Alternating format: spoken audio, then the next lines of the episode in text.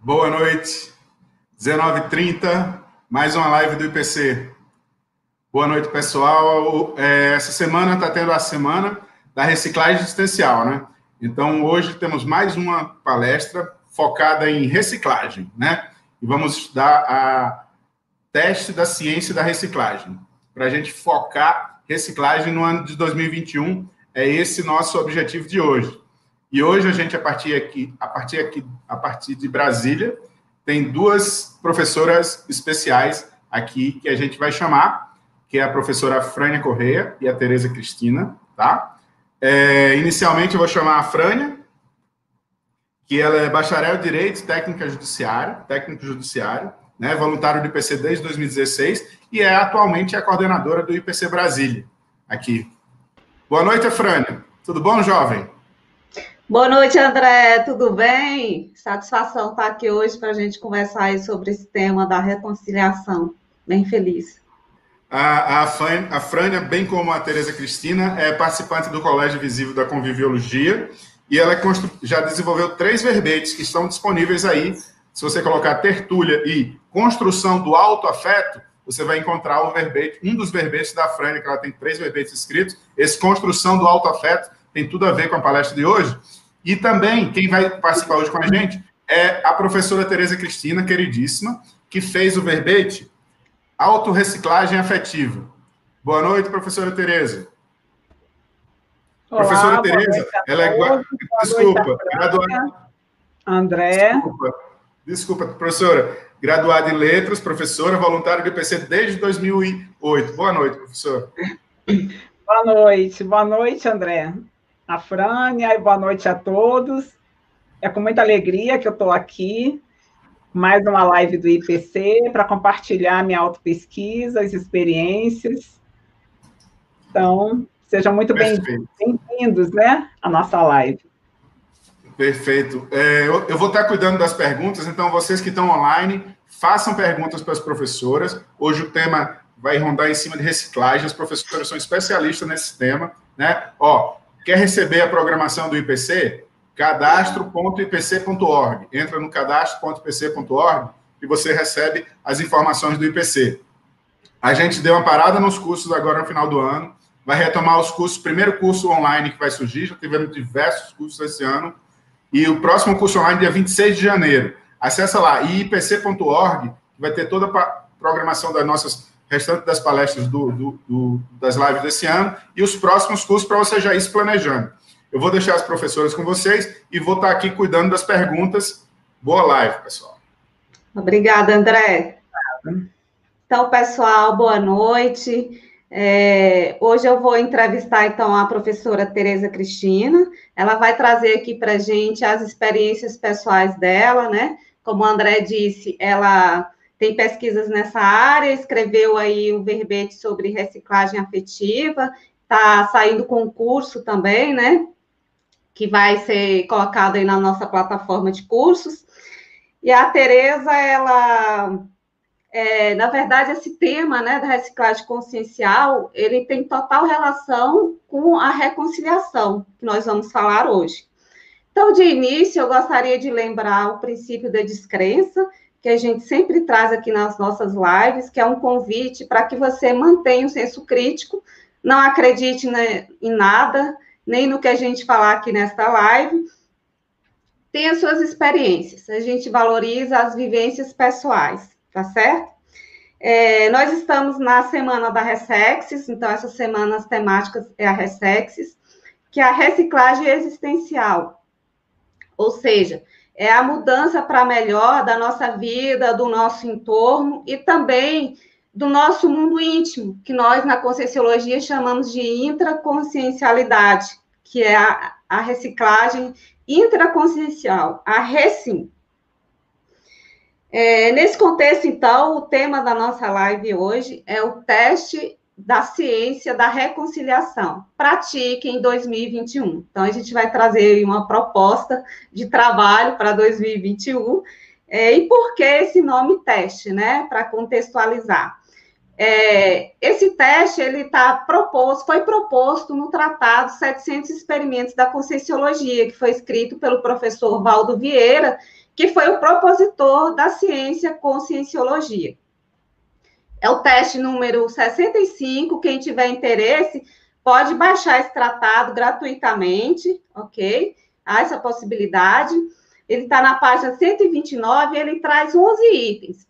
E por que experimentos, né? Porque nesses 11 itens são trazidos ali hipóteses, experiências que o professor Valdo teve, ou hipóteses, para que a pessoa teste como andam as reconciliações.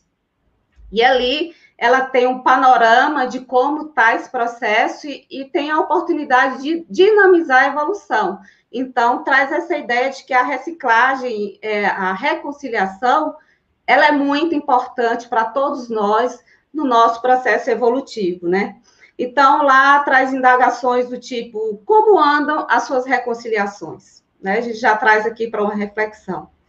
Você está adiantado ou está atrasado nas suas reconciliações? Como você convive com os familiares, né? As pessoas mais próximas, o pai, a mãe, o irmão, né? É importante também questionar como anda o nosso vocabulário afetivo.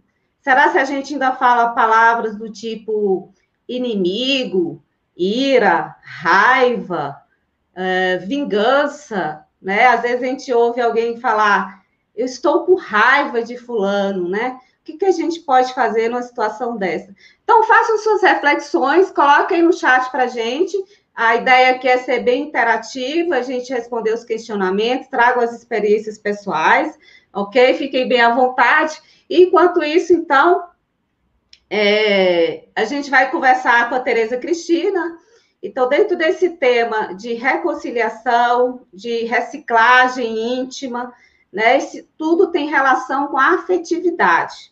Então, Tereza, é, para começar, se você puder dizer para a gente o que é a afetividade e fazer uma contextualização da, auto, da sua autopesquisa. Ou seja, quando você é, se colocou a investigar a sua manifestação, como que você age, reage das situações, como foi isso? Como você identificou o que você tinha para mudar na relação com você mesma e com as outras pessoas? Traga aí para a gente a sua experiência. Então, bom, então, mais uma vez, sejam muito bem-vindos aqui à nossa live.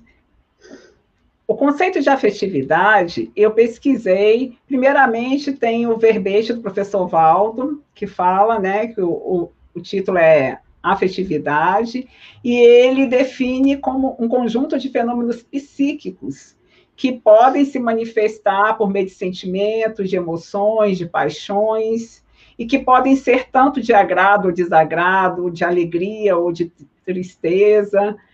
É, ou seja, a afetividade está ligada à manifestação da consciência. E a psicologia também é, coloca a afetividade de uma forma mais, mais expandida também coloca como a manifestação da pessoa através dos seus desejos, seus interesses, valores, tendências, ou seja, tudo o que tá, está relacionado à autoexpressão da pessoa está no âmbito da afetividade. E quando nós falamos de consciência, consciência é cada um de nós. Sou eu, é cada um de vocês certo? E com relação à minha autopesquisa, como que eu cheguei nessa temática da afetividade? Tudo é, começou assim pelas minhas dificuldades pessoais no relacionamento afetivo, primeiramente com a família nuclear, com os irmãos, com os pais. E durante a infância e adolescência, sempre essa dificuldade de me relacionar afetivamente né, com a família. Então, muito jovem, com 20, com 20 e poucos anos, eu comecei um processo de busca pelo autoconhecimento, fiz várias terapias ao longo de vários anos. Até que em 2006 eu acessei as ideias da Conscienciologia, pelo paradigma consciencial, e toda a, a perspectiva se ampliou. porque o paradigma consciencial considera é, essa visão multidimensional, multiexistencial. E com isso, eu tinha muito mais dados para trabalhar, além dos dados dessa vida intrafísica. E comecei também a aplicar técnicas. É, tem uma técnica muito boa, que é a técnica Amazônia de Vida, que é utilizada para agilizar a evolução. Então, nós consideramos, assim, por hipótese, que teremos apenas mais um ano de vida e colocamos uma lista de prioridades. O que é mais importante de realizar nesse, nesses 12 meses? Ou seja, o que eu não posso deixar de realizar antes de dessomar, ou seja, antes da morte biológica, do descarte do corpo físico. Essa técnica é muito importante para agilizar a evolução por meio das prioridades. Também eu fiz uma terapia conscienciológica chamada consciencioterapia. Antes eu já tinha feito psicoterapia em alguns momentos, né, da, da minha trajetória, e na consciencioterapia é que eu identifiquei, quer dizer, eu, juntamente com os consciencioterapeutas, ficou muito claro que o foco da minha autopesquisa, dos meus investimentos, era na área da afetividade e também da interassistencialidade. Então, a Frânia, foi de, dessa forma que eu cheguei ao tema. E a aplicação de técnicas me fez começar uma reforma íntima. E essa reforma íntima começou a se refletir nos meus relacionamentos. Então, foi isso. Interessante, professora Tereza, você já adiantou aí a questão da, das técnicas, né?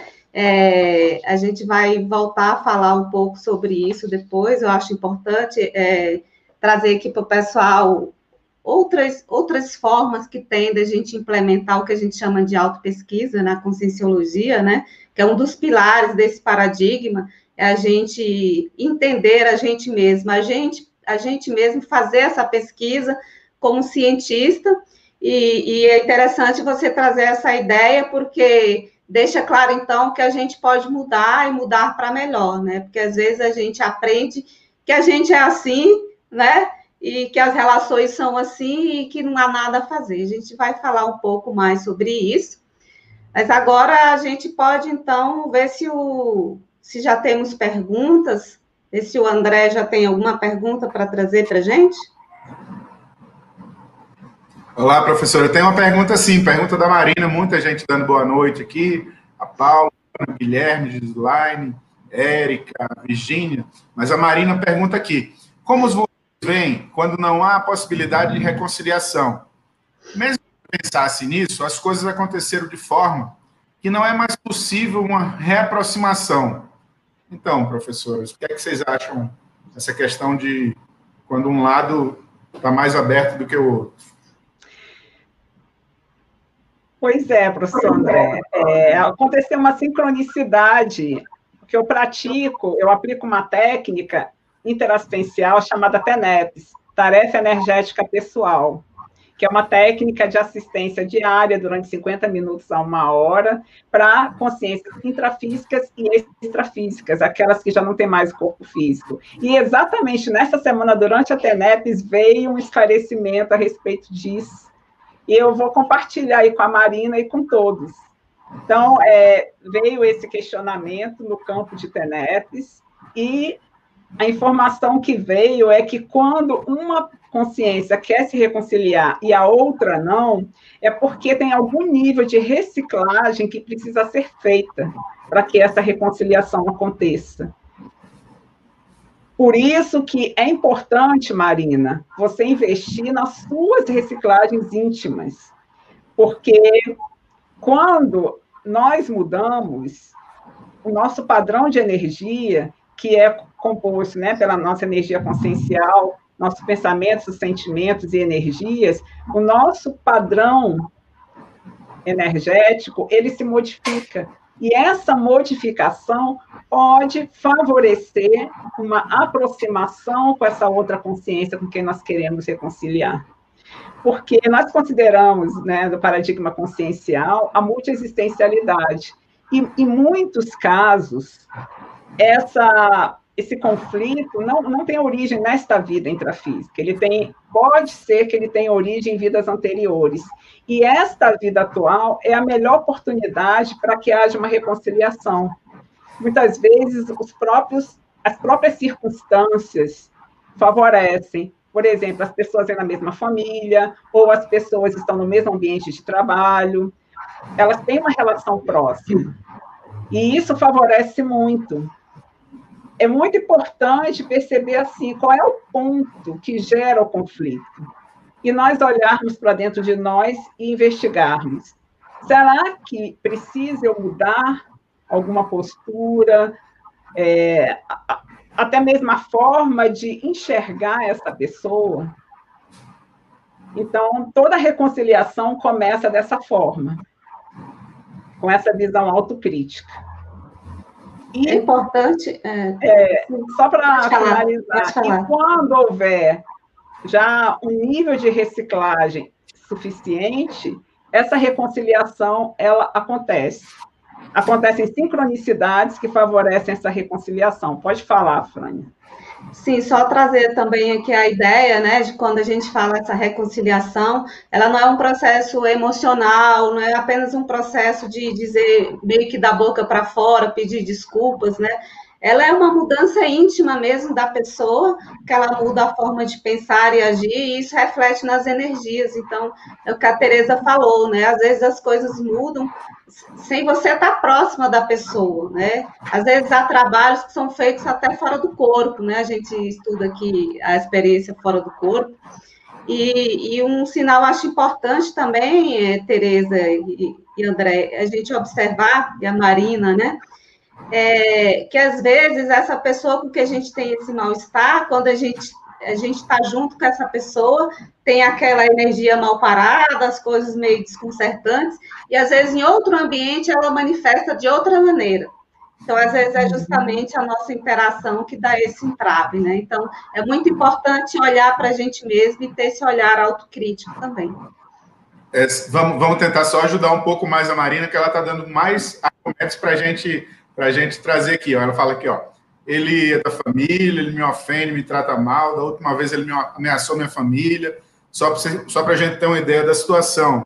E agora ele não consegue nem chegar perto de, dele e ela dela. Então, assim, é uma situação bem, bem, bem que ela está passando. Vamos tentar ajudar ela e estar tá ajudando a todo mundo. Né? O que é que vocês podem colocar a partir dessa situação que deve estar tá bem quente, assim? Bom, o que eu poderia contribuir é a importância do posicionamento pessoal. É importante que a família se posicione é, de uma forma fraterna e acolhedora, ou seja, é, haver uma assertividade do posicionamento dos limites que nós precisamos colocar para as consciências com quem nós convivemos. O relacionamento se dá por meio desses limites que um vai colocando para o outro. Por isso é o que a Frânia citou ainda há pouco. Com cada pessoa com quem nos relacionamos, é um, é um padrão de energias diferente e é um, um, uma forma específica de relacionamento. E muitas vezes falta um posicionamento por parte da família com relação a essa pessoa. Esse é um ponto. O segundo ponto é a questão da segurança mesmo é, se há questão de ameaças, risco à integridade das pessoas da família, a família tem que se posicionar de uma forma mais efetiva, para que haja uma proteção, até buscando né, meios de segurança que a sociedade disponibiliza. É, Cada é. caso tem que ser analisado é, de uma forma diferenciada.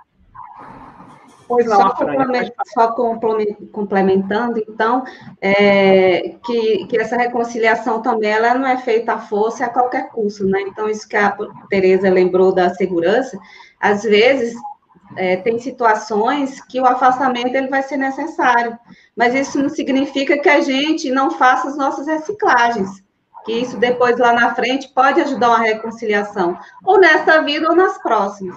Então, é bem importante também a gente respeitar o limite do outro. Se a gente quer ajudar o outro a fazer a reconciliação, a gente está numa posição que nós chamamos de assistentes. Né? Isso faz parte do convívio. Nós vivemos em grupo, em família, para um ajudar o outro. Nessa convivência é importante. Mas o assistente, ele tem um limite, né? É, então, às vezes, não dá para passar dali. Ah, muitas vezes, o afastamento é que vai ajudar numa possível reconciliação. Isso também é uma variável que tem que ser considerada.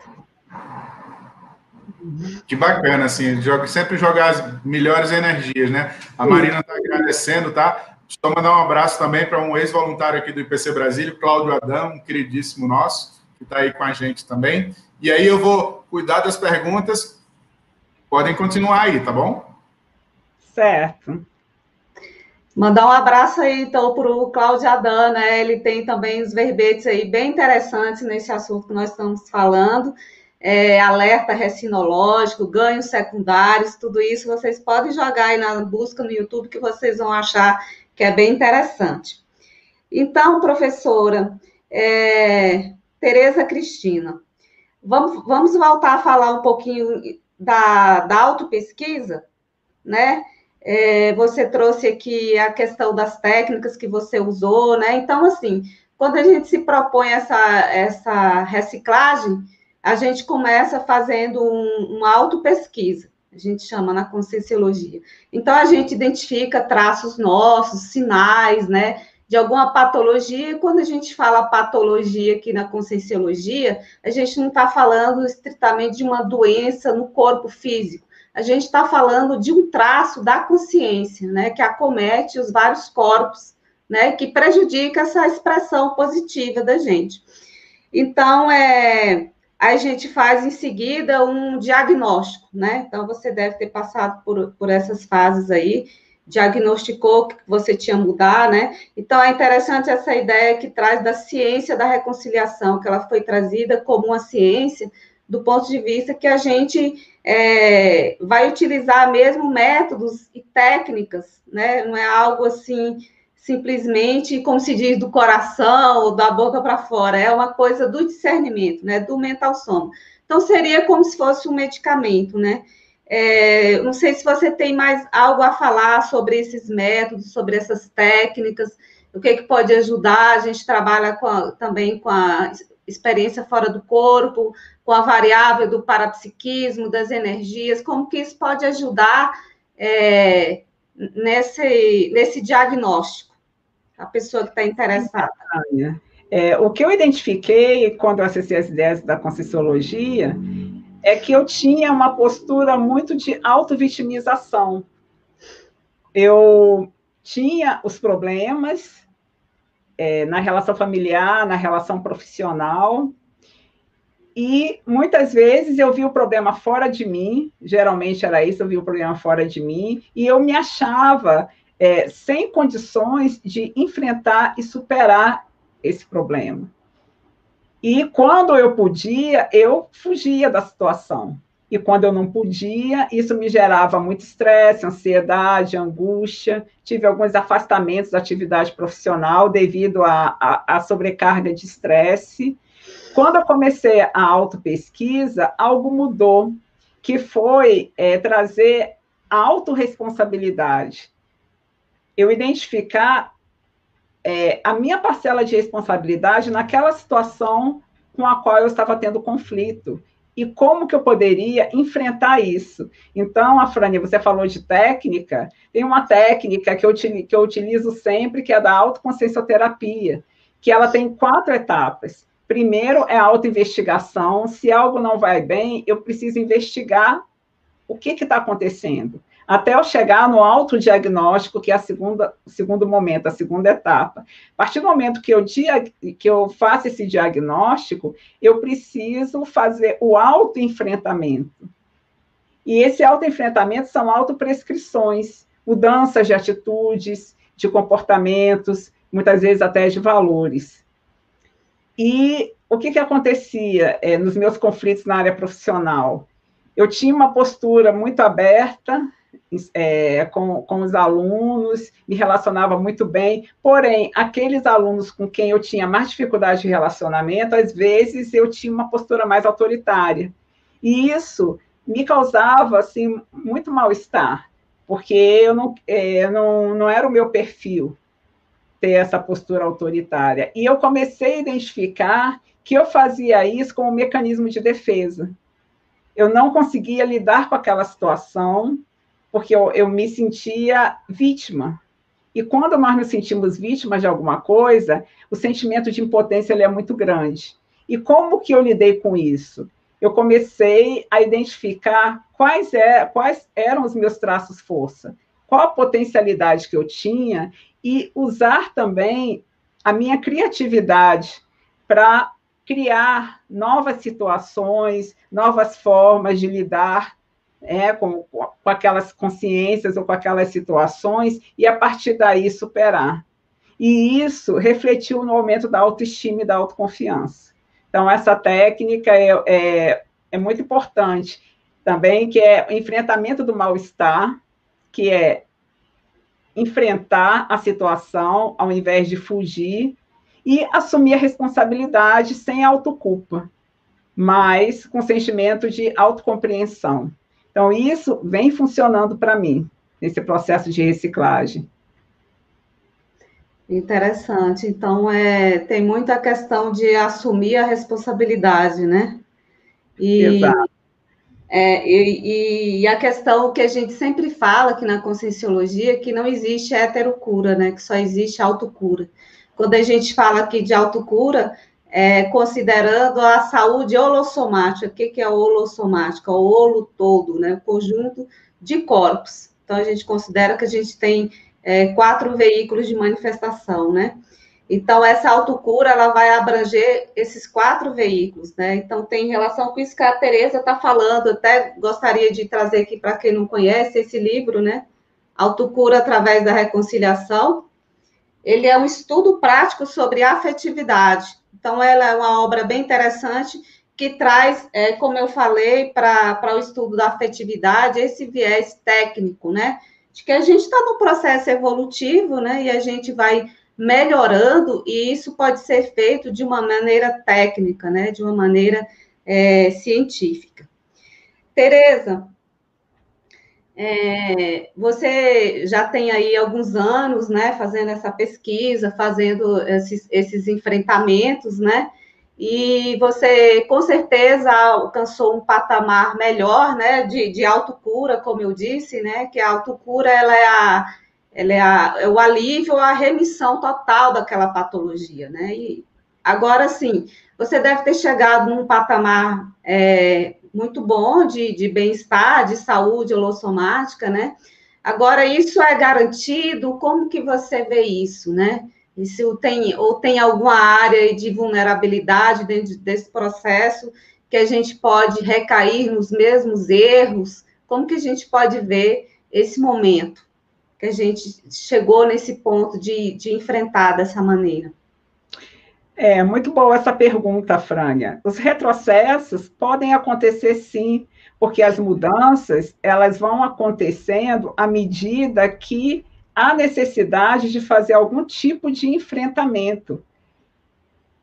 É, muitas vezes, né, é, até mesmo pelos valores da sociedade, valores sociais, culturais, nós achamos que a nossa vida é boa se nós não temos problemas, se tudo está é, sendo fácil, se a gente está conseguindo tudo que a gente quer, mas quando surgem situações críticas em que nós precisamos enfrentar, esse é o momento de maior crescimento.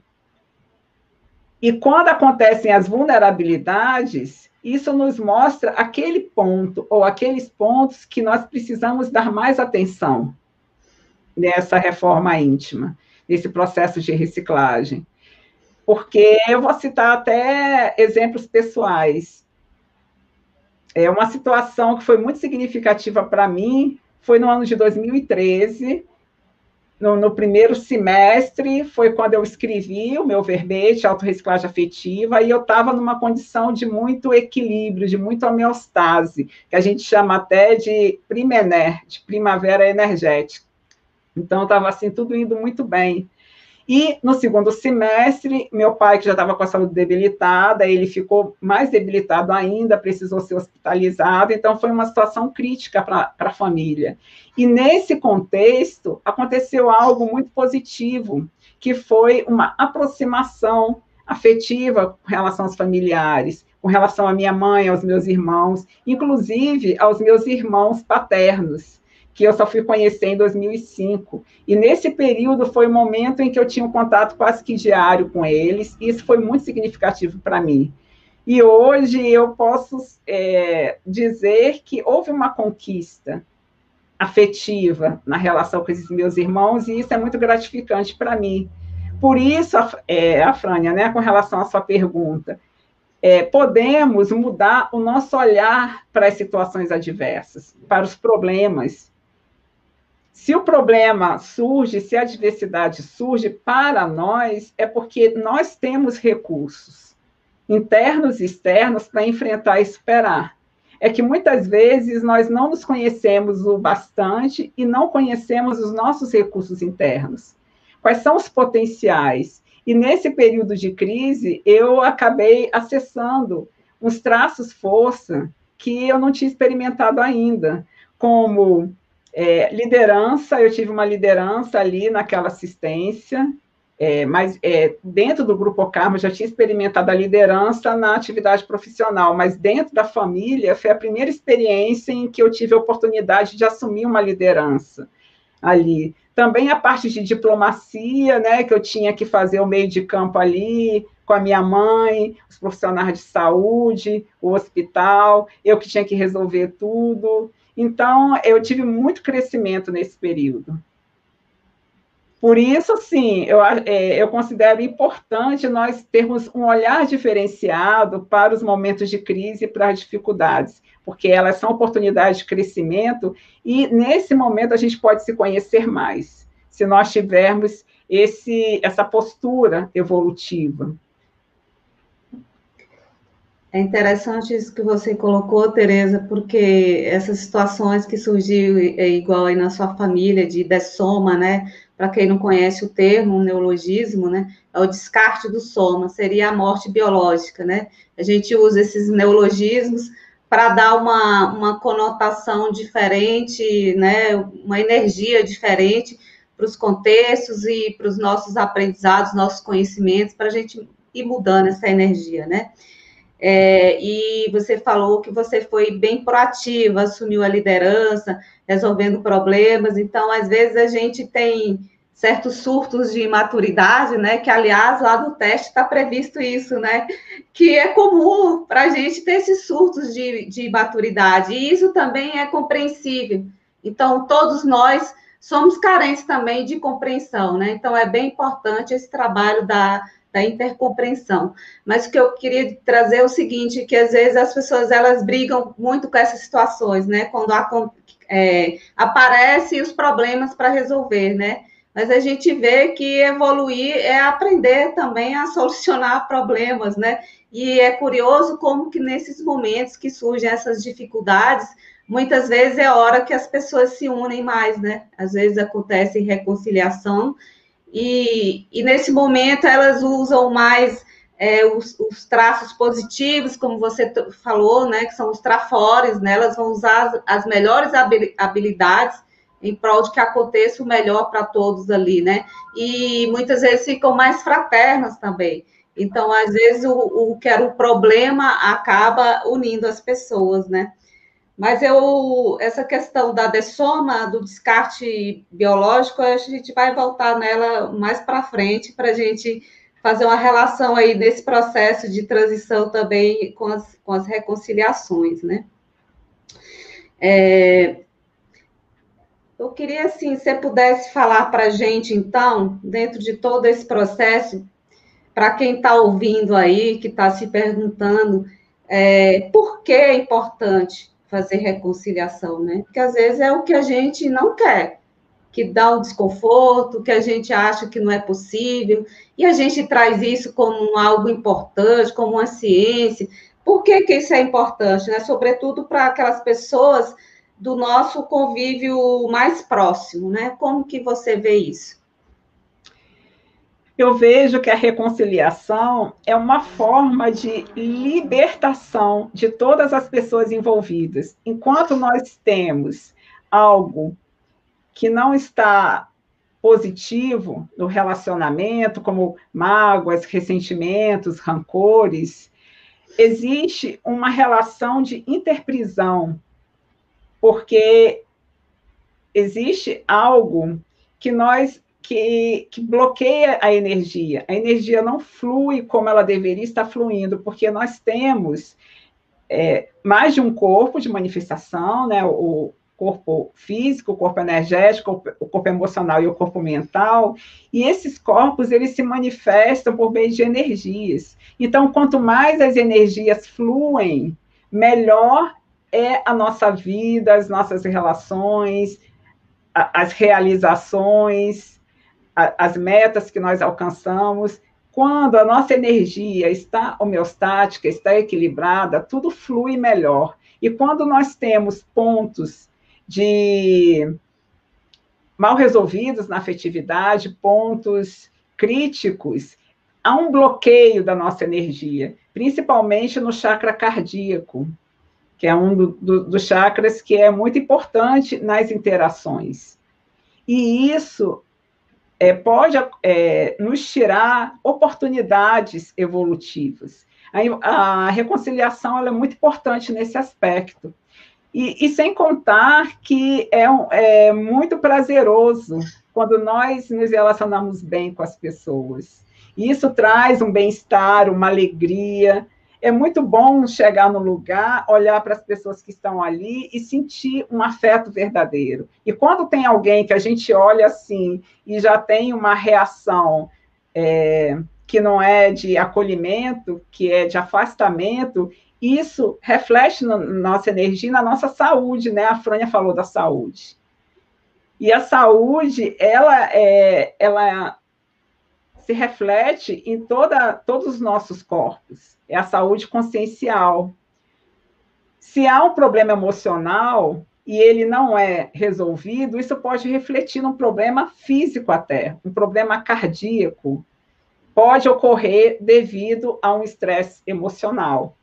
E essa questão da reconciliação, é, ela se dá muito quando nós entramos em contato com a nossa vulnerabilidade. Então, a Frânia falou em vulnerabilidade. E eu tive uma situação recente com uma das minhas irmãs que foi muito. que, que serviu de um aprendizado para mim, né?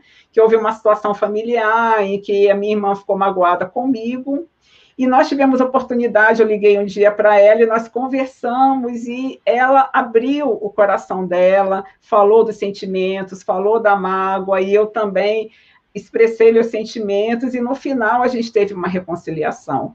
Então essa transparência, essa coragem de expor a vulnerabilidade, ela favorece muito a reconciliação. Então alguns algumas posturas elas dificultam, como o orgulho, a vaidade, são posturas que dificultam a reconciliação, de não querer dar o braço a torcer, de não querer mostrar fraqueza. E, em muitas situações, quando nós mostramos o nosso lado mais vulnerável, é aí que acontecem as harmonizações entre as pessoas. Então, essa experiência, para mim, foi muito significativa. E eu acho que estreita os laços também, né, Tereza? Quando a pessoa Sim. tem essa coragem de, de mostrar as vulnerabilidades, né? Porque ela dá essa possibilidade de o outro fazer também, né? E ter essa, essa troca aí mais efetiva. Olá, André. Pessoal da, pessoal da Holanda aqui, a Neves, boa noite. É, PC Internacional, muito bom. Tereza, você estava respondendo a, a pergunta lá da Cristiane Batista, lá de Porto Velho, é, que ela falou que a experiência qual foi a reciclagem, que traço você desenvolveu, que você falou aí, que foi a liderança e a diplomacia. Tem mais algum traço que foi desenvolvido a partir da, da reconciliação, que você teve que desenvolver ah, mais algum, algum traço além da liderança e da diplomacia, que você lembra agora? Olha, um traço que ficou muito presente para mim é, com relação aos traços força. Antes de falar, eu só queria destacar que os nossos traços, nossos traços força, eles se sobressaem mais nos momentos difíceis. Por isso que nós é, não não devemos, assim, o ideal é que a gente não não fique querendo evitar ou fugir das dificuldades, que é nos momentos mais difíceis que esses traços forças aparecem. E no meu caso, eu descobri um traço da determinação. Quando realmente algo é prioritário para mim, quando eu coloco como prioridade, eu sou muito determinada. E a determinação, ela tem uma característica que favorece demais a realização. Porque quando nós somos, estamos determinados, nós, nós canalizamos a nossa, toda a nossa energia para aquilo que nós vamos fazer. E normalmente aquilo se concretiza. Então, foi um aprendizado que eu tive da determinação, porque eu, em fases anteriores de infância, adolescência, juventude, eu tinha, assim, muitos momentos eu tinha muita insegurança para fazer as coisas. E a partir do momento que eu fui entrando, entrando em contato com esse traço força da determinação, que eu era capaz de enfrentar e de resolver, e isso mudou muito com relação à autoestima, com relação à autoconfiança. Muito, muito bacana. É, tem a, a Elieder Correia, ela tem uma pergunta aqui e eu gostaria de, de trazer lá do, da, do teste da ciência da, da reconciliação, que ele fala lá, né? Se você está atrasado, se você vai uhum. é, demorar muito para se reconciliar, você vai deixar até o fim da vida para fazer uma reconciliação. E lá no teste também ele fala que assim mãe, pai, irmão consanguíneos é onde começa a, a questão das reconciliações, né? Na nossa família nuclear. E aí, por isso, eu já queria trazer a pergunta da Eliade, que ela falou assim, ó, muito difícil, quando é do mesmo sangue. Então, a minha irmã, ela está falando que é impossível reconciliar. O que, é que vocês falam aí? Olha, o que eu posso dizer é que a família consanguínea é a maior oportunidade de reconciliação que pode vir de vidas anteriores. E os laços consanguíneos, eles nos trazem uma relação compulsória, que pode parecer que é algo ruim. Porém, é exatamente o contrário. Esse laço compulsório é o que vai oportunizar essas reconciliações. Então, assim, existem diversas situações que nos colocam esse autoenfrentamento, como doença na família, dessoma, ou seja, morte biológica de familiares, é, crises financeiras, várias situações que nos colocam é, essa necessidade de ter que resolver junto com a família, de ter que tomar decisões. E, bom, eu posso falar da minha experiência, tá? Na minha experiência, a, a, postura de querer resolver da melhor forma possível, muitas vezes promove um desassédio. O que é o desassédio? É quando nós conseguimos pacificar é, situações ou comportamentos hostis. Então, mostrar que a pessoa está querendo resolver em prol de todos, que para que aconteça melhor para todos, muitas vezes é algo que pode mexer com os valores, com os sentimentos da, da, da pessoa. E a Fran tinha colocado assim, que nós não podemos forçar uma reconciliação, mas nós podemos contribuir com o nosso exemplo, agindo da forma mais cosmoética possível, não pensando mal da pessoa, por mais que ela pense mal de nós, não pensando mal da pessoa, exteriorizando, como o professor André falou, as melhores energias sempre para a pessoa, e assim, respeitando os limites, respeitando as imaturidades. Então, nesse mesmo teste, né, que o André citou, da teste da ciência da reconciliação, fala que todos nós temos nossos traços de maturidade e que precisamos aprender a lidar com os nossos próprios traços imaturos e também com os traços imaturos das pessoas com quem nós convivemos. E às vezes o conflito se dá porque a gente começa a cobrar do outro. aquilo que nós achamos que ele deve fazer, que ele deve ser capaz de fazer, e muitas vezes ele não é. E os conflitos vêm daí, de cobranças. E que se nós focarmos nos nossos limites, nas nossas potencialidades, e, e respeitando né, os limites da, da outra pessoa, isso ajuda muito. Outro, outra atitude que ajuda é colocar o foco no que o outro tem de melhor. Isso funciona muito bem.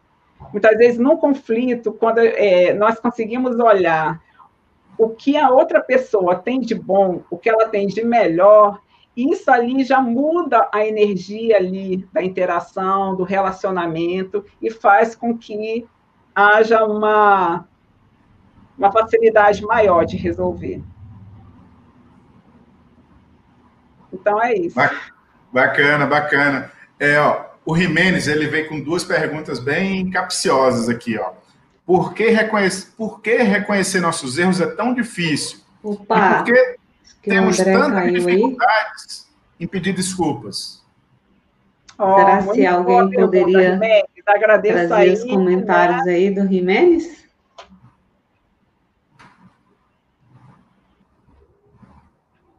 Ah, porque a Frânia falou alguma coisa, não entendi o que ela falou. Bom, mas enfim, eu vou responder a pergunta do Jimenez, né? O Jimenez e a Cris, né? Nossos grandes amigos aqui de Brasília, que é, estavam em Brasília e agora estão em Porto Velho. Então, por que é tão difícil reconhecer os próprios erros? Então, Jimenez, alguns traços conscienciais fazem, criam essa dificuldade, e um desses traços é o orgulho. E Sim, porque nós aprendemos que para que as pessoas nos valorizem, nós temos sempre que nos mostrar como pessoas fortes. Temos que ser fortes, perfeitos, não podemos demonstrar fraqueza, expor os nossos erros. Nós podemos até reconhecer ali o nosso erro, a nossa fraqueza ali debaixo das cobertas, ali quietinho, mas perante as outras pessoas, é, nós aprendemos que temos que mostrar força, mostrar que somos os melhores, e isso dificulta muito esse reconhecimento e pode provocar uma, um distanciamento afetivo. Porque no momento em que nós nos mostramos mais humanos, é o momento em que nós abrimos o nosso campo afetivo para que o outro chegue até nós. Então, assim, não acreditem em nada do que nós estamos falando, tenham as experiências de vocês. Experimentem fazer isso em algum momento.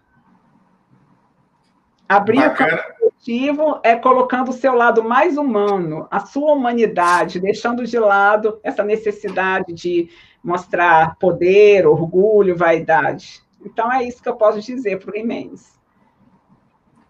Posso complementar rapidamente? Sim. Só, só, lembrando aí dentro da pergunta do Jimenez, né, que essa questão da afetividade, ela, ela faz parte também do nosso processo do humor, do nosso temperamento, né? E essa questão que ele falou da dificuldade, né, de reconhecer que estamos errados, né, às vezes tem relação com as nossas vidas passadas, né? Quando a gente começa a pesquisar, é, a gente pode investigar também isso aí, aí já é uma investigação um pouco mais profunda. Então, esses traços, quando a gente fala né, de orgulho, de vaidade, às vezes eles estão ligados a, a vivências que nós tivemos, a contextos, né? E muitas vezes tem relação com vidas passadas. Então, quanto mais atrás a gente for na nossa série X, né, que são as nossas séries de vidas passadas, é, mais patológico era, né? A gente era menos evoluído, então todo o contexto de sociedade era mais anacrônico, e a gente traz esses traços. Então a gente não pode olhar só o soma, a nossa aparência, o que vale mais é o processo da intraconsciencialidade, é como a gente se manifesta, né? E a gente pode ter uma aparência moderna, né, tecnológica, mas ter traços anacrônicos. Então é, é bem importante é, é a gente se olhar como consciência e ver essa possibilidade de mudança, né? Então, a é muito importante isso que você falou e tem muita relação com a minha auto-pesquisa mais recente, que é exatamente sobre traços e posturas anacrônicas decorrentes de temperamento monárquico. Então, eu recentemente investi nessa autopesquisa, consegui acessar algumas informações a, a, respeito de hipóteses de vidas passadas no contexto monárquico e a origem é, de certas atitudes, posturas, e que isso realmente exige um esforço para fazer essa reciclagem, porque são traços que a gente que nós chamamos de cronicificados, que são traços que vão sendo reforçados ao longo de várias vidas. E quando nós chegamos no momento de mais maturidade, mais lucidez, e identificamos que aquele traço ele está atrapalhando a evolução, que nós precisamos reciclar, isso vai exigir um investimento mais prolongado e uma determinação para fazer essa reciclagem. Porque aí vem a pergunta da Frânia: se a gente se distrai um pouco, a gente dá uma escorregada, porque são traços assim que estão muito reforçados ao longo da, da trajetória evolutiva. Muito bacana, professora. O Felipe está comentando muitas coisas, ele está com muitas ideias. Bacana, Felipe. Eu vou pegar um pedaço dos do, do teus comentários, Felipe, e vou juntar com um pedacinho lá do teste lá também. O Felipe estava falando da taxologia das palavras, né? E lá no teste ele fala lá do, do, do, nosso dicionário afetivo pessoal. O quanto que a gente usa ainda no, no nosso dia a dia a palavra inimigo, ira, ódio, rancor, represália, vingança. Ou seja, qual a importância da gente reciclar esse nosso dicionário afetivo pessoal, professoras?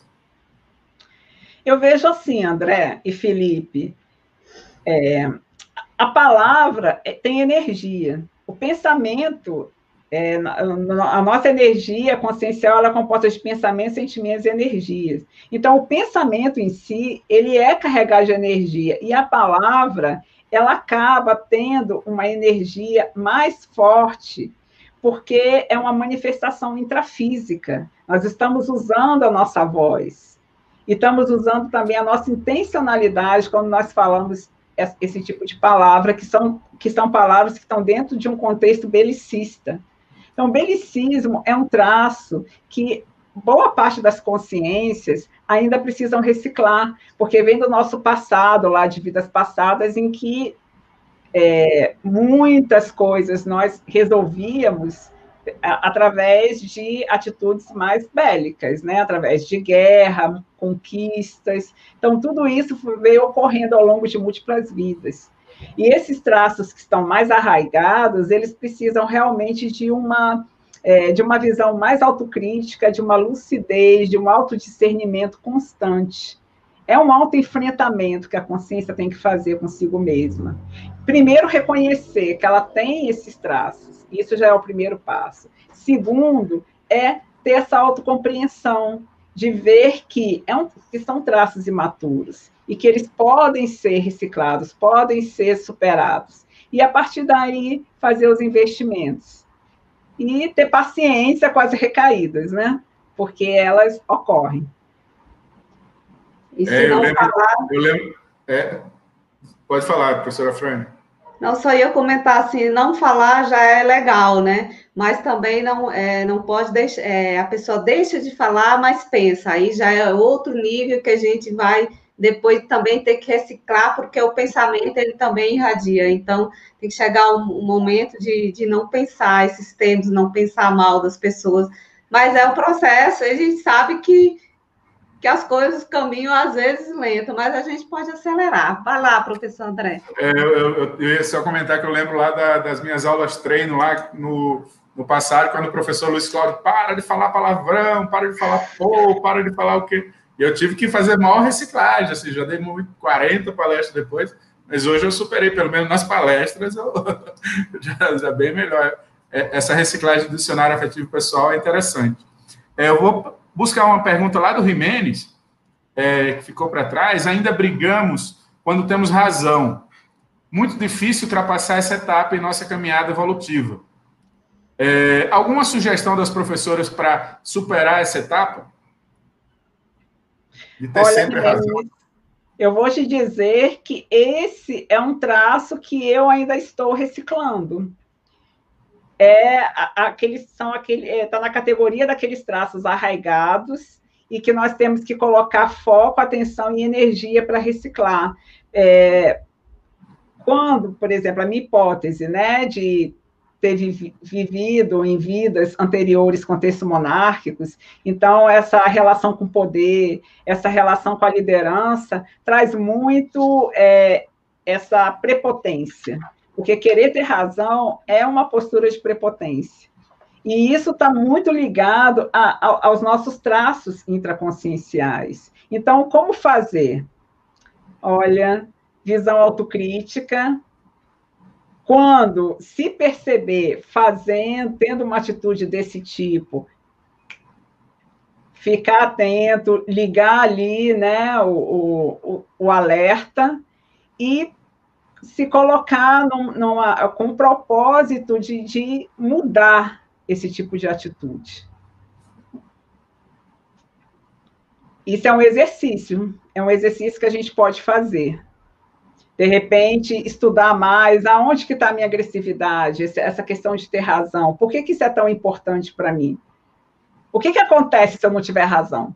Então, a gente precisa questionar as nossas verdades absolutas, né? Às vezes, esse próprio questionamento assim, tá, e se eu não tiver razão, o que, que vai acontecer? Só o fato de pensar assim já dá uma mudada na, na postura, ué, se eu não tiver razão, qual o problema que pode acontecer? Às vezes, é, ao fazer esse autoquestionamento, se abre um leque de possibilidades que antes a gente nem considerava. Então, é, é ousar nesse sentido, de ousar ser diferente, fazer diferente aquilo que a gente sempre fez, daquela que a gente está acostumado a fazer daquele mesmo jeito, ousar fazer diferente, experimentar. Você quer comentar, professora Frânia, sobre essa questão da razão? De ter sempre Não. razão? Ou essa dificuldade? Não, eu acho que, que tá ok aí o comentário da professora, né? Só tomar cuidado com esse equilíbrio aí. Um, uns falam muito, outros falam pouco, né? Esse é o equilíbrio da expressão. É, vai ter que passar pelas reciclagens, ambos, né?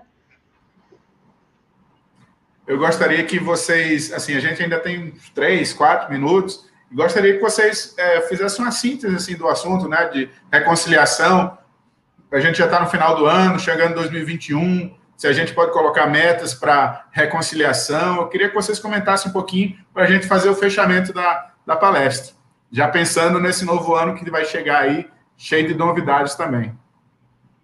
É, o que eu poderia colocar é com relação ao paradigma pessoal, que é esse filtro, essa forma de olhar as situações e olhar as pessoas, que nós podemos colocar como metas para 2021 um novo olhar para as situações, para as pessoas com quem nós convivemos. De repente, nós temos muitas vezes é, ideias preconcebidas a respeito das as pessoas mais próximas com quem nós convivemos mais são aquelas, geralmente, de quem temos ideias mais preconcebidas e muitas vezes até rótulos rotulamos as pessoas. Então, o desafio para esse ano de 2021, para a reconciliação, experimentarmos um olhar diferente para as pessoas mais próximas. Procurar enxergar, descobrir naquela pessoa uma qualidade, um potencial que ela tem e que ela sempre teve e, e que é, acontece de nós não percebermos, porque nós temos um olhar muito fixo, uma ideia fixa a respeito daquela pessoa. Então, ter essa ousadia, essa experiência de olhar para cada pessoa com quem nós convivemos, sobretudo as mais próximas, ter esse olhar diferenciado. Então, eu, eu penso que é isso que a gente pode experimentar. Tereza, é, rapidamente, em 30 segundos, eu só gostaria de trazer aqui uma temática que eu disse que ia voltar antes de eu fazer minhas considerações finais. E as pessoas que dessomaram, que, que perderam o corpo biológico, é possível essa reconciliação? As pessoas que ficaram aqui, as que estão em outra dimensão? O que pode falar sobre isso rapidamente? Bom, quando nós desenvolvemos uma lucidez parapsíquica, temos experiência de projeção lúcida, é possível sim encontrarmos com as, os nossos companheiros que já não estão mais aqui nessa dimensão e termos é, encontros de reconciliação. Eu tive assim uma experiência muito positiva com meu pai, né, que dessomou, que teve a morte biológica início de 2014 e assim, nos últimos meses, já hospitalizado, ele já não conseguia falar, então muita coisa ele não conseguia expressar, e isso gerava uma angústia muito grande nele e em quem estava convivendo ali com ele. E eu tive, assim, algumas experiências extrafísicas de encontros com meu pai, de nós dois sentados, batendo papo, trocando ideias. Tive também experiência de abraço no extrafísico, de troca de energia. Então, eu vejo, assim, que é possível, sim, ter reconciliação com pessoas que já não estão mais aqui, desde que é, haja uma mudança íntima, uma mudança íntima que abra esse campo para essa aproximação afetiva. Muito bom, excelente. Então, obrigada, professora, obrigada ao André, a toda a equipe técnica aí. Obrigada a todos que participaram aí da live, que contribuíram no chat. E eu desejo que vocês pratiquem em 2021 a ciência da reconciliação, que todos tenham um ano bem melhor do que foi 2020 e fiquem atentos aí aos desconfortos pessoais e, e procura investigar e se melhorar, que vale muito a pena a gente perseguir essa autocura. Um abraço a todos. E colocar a reconciliação. É, vai, vai lá, vai lá, vai lá. Professora, desculpe. Eu gostaria de agradecer essa oportunidade de estar compartilhando as minhas experiências, a minha autopesquisa e estar contribuindo aí para para ajudar as pessoas que querem investir na reconciliação. Muito bom. Muito bom, né? E colocar as metas para 2021, colocar a reconciliação nas nossas metas pessoais, né?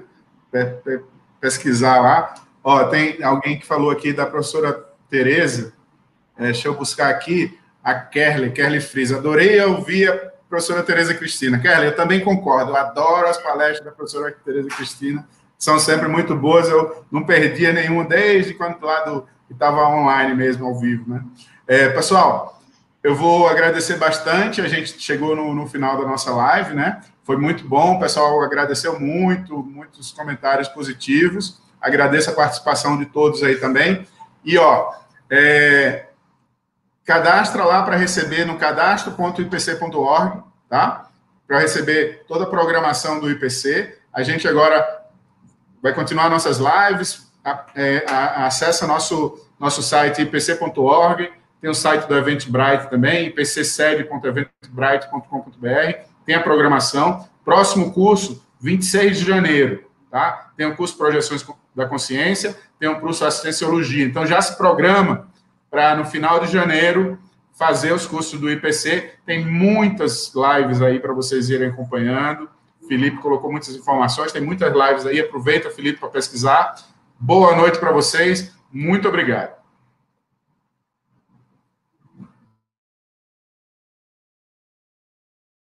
A mobilização básica das energias consiste em três movimentos energéticos. Primeiro, a técnica da circulação das energias com o objetivo de atingir o estado vibracional.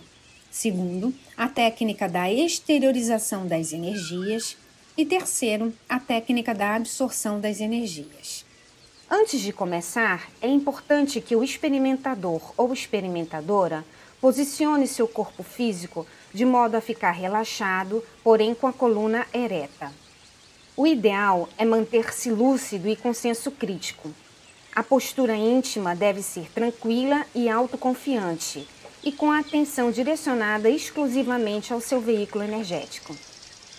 O experimentador iniciante poderá não perceber as energias, porém, com o trabalho constante e imprimindo a vontade, irá pouco a pouco perceber a melhora no desempenho energético. Para iniciar, o experimentador deve concentrar as energias no alto da cabeça. Em seguida, direcionar as energias para as pontas dos pés estabelecendo um movimento contínuo de circulação das energias da cabeça aos pés e dos pés à cabeça. Pouco a pouco, e de acordo com o seu ritmo, o experimentador acelera o movimento das energias pelo corpo até atingir a ativação simultânea de todo o energossoma. Este é o movimento que nós chamamos de estado vibracional. É muito importante valorizar as percepções energéticas e fazer os registros mentais durante o experimento. Após alguns instantes, interrompa o estado vibracional e passe sua atenção para a próxima técnica, que é a técnica da exteriorização das energias. Através da vontade, o experimentador lança suas energias para o ambiente, além do corpo físico, expandindo seu campo energético em todas as direções.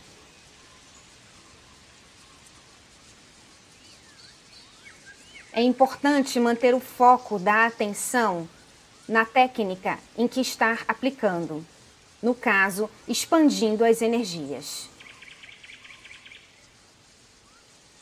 O pesquisador pode encher todo o ambiente com as suas energias de modo lúcido e voluntário.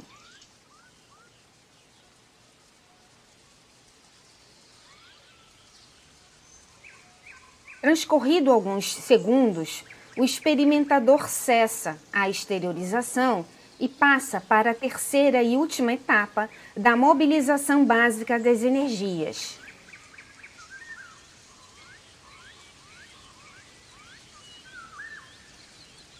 O próximo passo é a técnica da absorção. Mantendo a atuação da vontade, o experimentador começa a recolher as energias para dentro do energossoma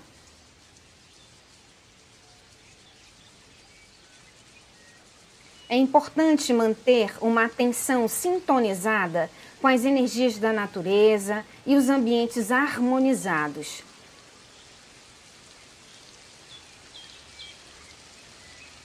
Através da absorção voluntária, o experimentador pode promover uma recompensação, enchendo com energias o seu próprio energossoma.